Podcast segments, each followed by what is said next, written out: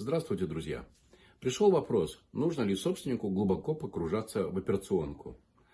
Если бы у меня была возможность, я бы, наверное, получил наибольшее количество золотых дукатов именно за этот вопрос, который чаще всего встречается а, по моим материалам.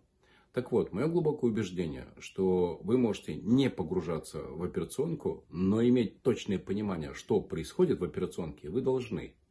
Потому что если вы не знаете, что делают ваши сотрудники, начиная от уборщицы до генерального директора, то они вам радостно рассказывают про причины того, почему не получилось выполнить ту или иную задачу.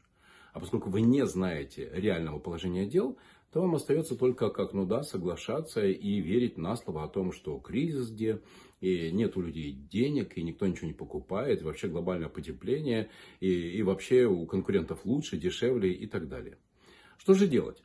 А, шаг первый. Прописать процессы на всех уровнях. На каждом уровне от уборщицы до генерального директора прописать процессы. Хотя бы четыре основных. Маркетинга, продаж, производства продукта и управления деньгами компании. Хотя бы начни с этих четыре э, процесса прописать.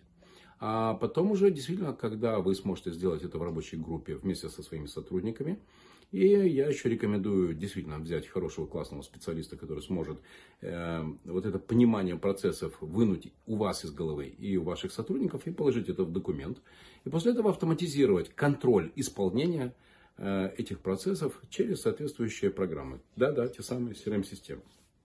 Ну, еще таскеры. Они разные могут быть, и, в общем, неважно, какую программу вы поставите. Это будет Bittrex, это будет AMA, это будет Trello, или это будет какая-то другая программа.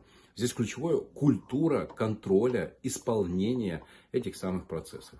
И вот когда вы со своими сотрудниками процессы прописали, когда вы автоматизировали контроль исполнения этих процессов, вот в этот момент вы можете себе позволить не нырять в операционку, потому что с этого момента вам достаточно будет утром зайти в CRM-систему и посмотреть, где на каком этапе э, выполнения какой задачи застряло и где, на каком сотруднике это произошло. И тогда вы сможете принимать корректные управленческие решения, либо о том, что нужны какие-то ресурсы, либо человека надо учить, а может быть, кстати, и ротировать.